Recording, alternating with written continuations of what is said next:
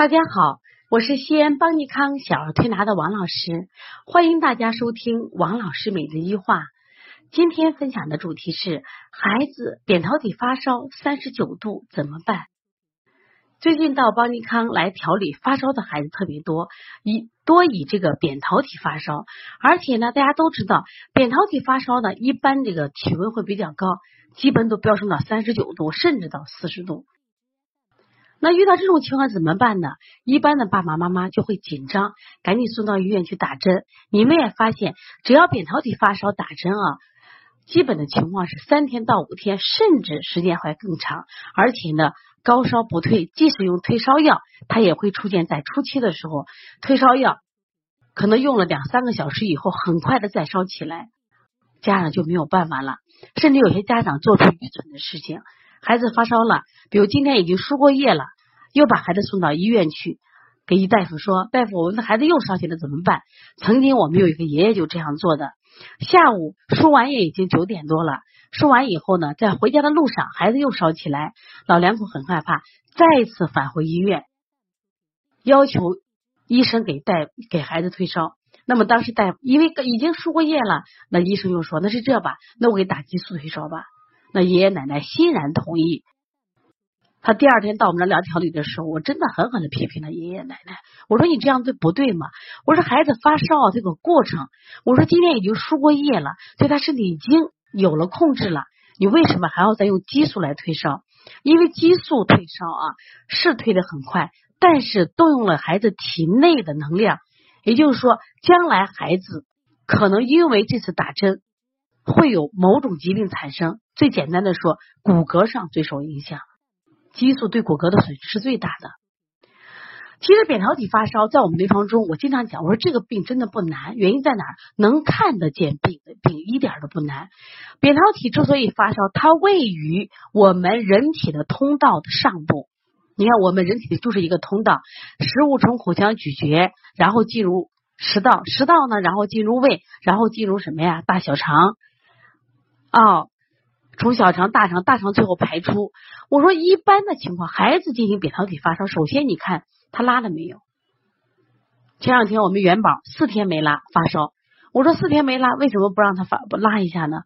你宁宁可用美林退烧，为什么不用开塞露让他拉一下？所以最近我们在处理扁桃体发烧这种孩子情况，一旦有扁桃体发炎这种症状，你防止他发高烧或会脓，我们先做的是消食导致通便的方法，甚至呢。给家长说去买一个开塞露，当场用开塞露。孩子干什么呀？把大便一拉，热往下行，切断热源，扁桃体就不会继续什么呀发炎，不可能继续会脓。如果家长呢再同时配合吃一点消食的，像保和丸、王氏保吃丸或者七珍丹或者是肥儿丸，这药一吃，从上往下再彻彻底底拉一次，基本这个烧就没有风险了。最近我们处理这几个孩子，基本当天发烧往上飙，我们处理完以后，基本都是在这个三十八度五左右，而且退烧的时间都是一天半。这种退烧我觉得非常好，对孩子是没有伤害的，在期间不用任何的药物，非常愉快。因为孩子不打针不吃药呀，非常愉快的这个治疗过程中，孩子退了烧了。因为他是内有积食，外感风寒，往往就会引起扁桃体发烧。所以这个发烧啊，不管他是三十八度还是三十九度，甚至三十九度多一点，都是这样。前两天我们的畅畅爸爸，这个爸爸呢就处于一个焦虑型的爸爸，因为这个孩子每一次扁桃体发烧都会会脓，打针都是七天。那我们这次当时给他做了一天就退烧了，哎呀，他特别的开心。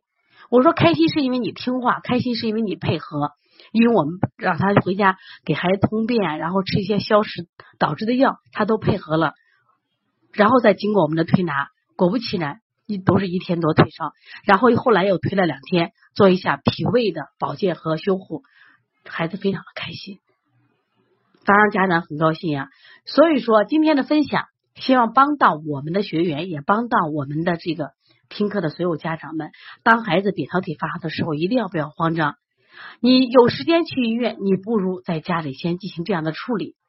因为到医院排两三个多小时队呢，其实你这样出来以后，他烧马上就下下来了。